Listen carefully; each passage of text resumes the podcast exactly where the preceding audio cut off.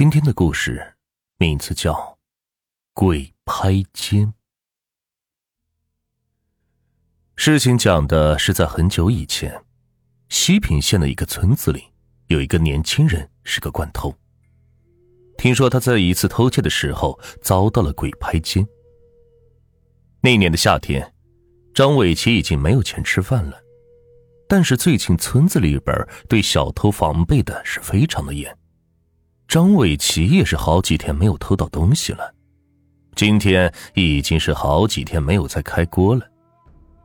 在村子里边溜达的他，忽然看到门口是挂满了白条子的房子。这时他才想起来，村子里的李寡妇在上个月死了。无儿无女的他，丧事都是村子里边一些老人帮忙置办的。听说李寡妇生前是做生意的，生意不大，也就是每天把鸡蛋带到集市上卖掉。也不知道是多少年了，家里边是多多少少的应该藏有钱吧。张伟奇在心里边是想着什么，然后就去外面是买了个炊饼就回家了，直到晚上的时候才从床上起来。拿着一些家伙事，就在村子里边是转悠着。村子里在外面乘凉的老人看到张伟奇偷偷摸摸的在村子里边走着，纷纷是讨论着今晚不知道谁家又要倒霉了。张伟奇此时所有的注意力都在李寡妇家，根本就不知道此时外面乘凉的老人正在讨论着他。张伟奇绕过了一条小巷，就来到了李寡妇家的后门。此时门是紧闭着，呵呵，这可是难不倒张伟奇啊！只见他走到了远处，突然加速朝着李寡妇家的围墙是跑去。就在快要撞在围墙上的时候，一抬脚就蹦了上去，从墙头上跳下来后，就径直的走到了屋子里。此时屋子里的门是虚掩着的。走进去之后，拿出手电筒，接着微弱的光芒是翻箱倒柜起来。可是房间里所有的地方都找完了，却没有找到分毫值钱的东西。这张伟奇忙活了半天，却没有找到什么值钱的东西。他是有些颓废的靠着床边是坐在了地上，但是就在这时，手不经意间的摸到了床边的一个小抽屉。张伟奇起身掀起床单，才发现，原来在床单下面竟然有一个小抽屉。要不是自己无意间摸到了那个小抽屉，可能是发现不了这个神秘的抽屉。拉开抽屉后，才发现里边竟然是放着钱，满满的一抽屉竟然都是。当时张伟奇激动的伸手拿着一沓沓的红票票，是放在了床上。可是紧接着，等到上面的钱财拿起来后，才发现，这下面是藏有一节节的人的手指。张伟其实吓了一跳，拿着抽屉里边的钱就跑了出去。跑到门口的时候，还特意的转身朝着屋子里边看去，发现没有什么异样后，这才放下心来，坐在院子里是仔细的看着还有没有什么值钱的东西。可是这找了半天，却只有找到了几只老母鸡。张伟奇心想：这老母鸡就老母鸡吧，总比没有的好。还想着这母鸡拿回家之后，还可以顿顿吃一顿呢。说着，就走到了鸡棚边，伸手抓着一只母鸡的翅膀，就给拉了出来。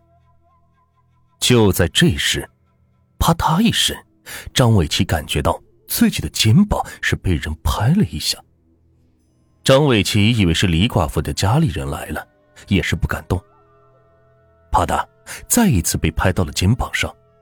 张伟奇这时才是慢慢的转身，但是身后却是空空如也。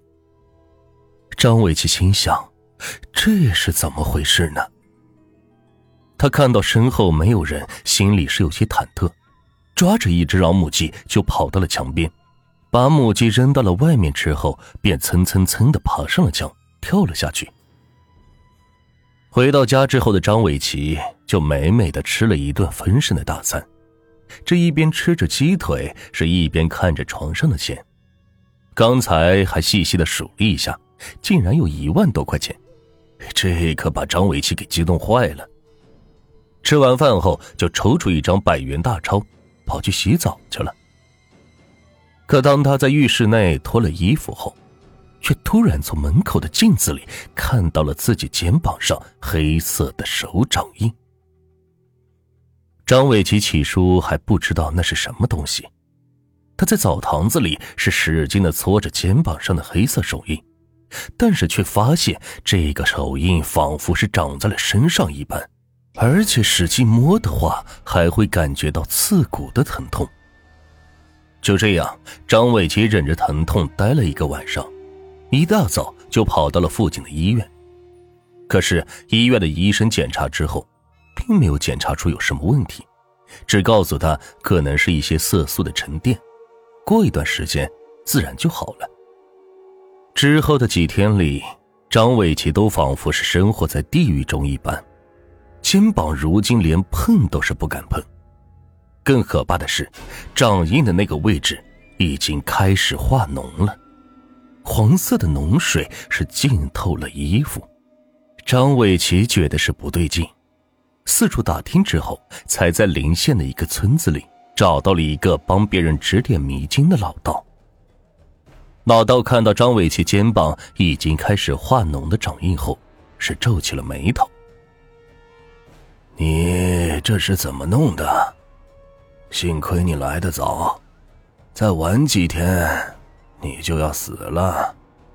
快告诉我，这是怎么弄的？老道摸了摸张伟奇的脖子，突然是大呼起来：“我我！”张伟奇支支吾吾的半天，才把那天晚上在李寡妇家被人莫名其妙的拍了几下给说了出来。那位老道也是有本事的人。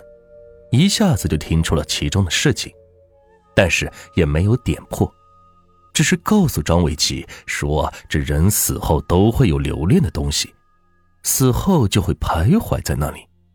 既然你说李寡妇丈夫早亡，只剩下她一个人，那那天唯一留恋的就是那窝母鸡了。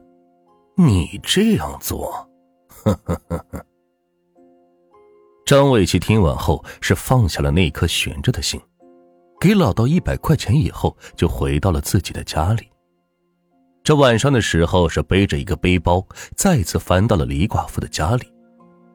进去之后，从背包里拿出了一堆纸钱，是放在了地上点燃了起来，然后从包里将那只绑着嘴巴的母鸡是放到了鸡窝里，就朝着四周是磕着头。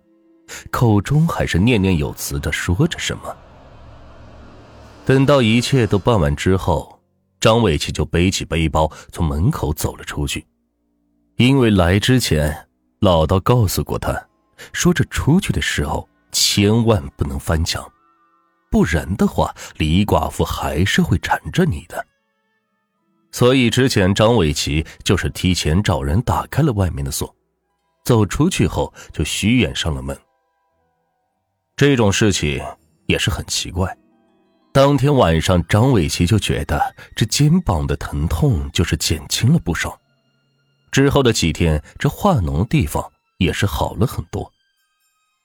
后来，张伟奇因为这件事选择重新做人，再也没有偷过别人家的东西了，而是选择外出打工去了。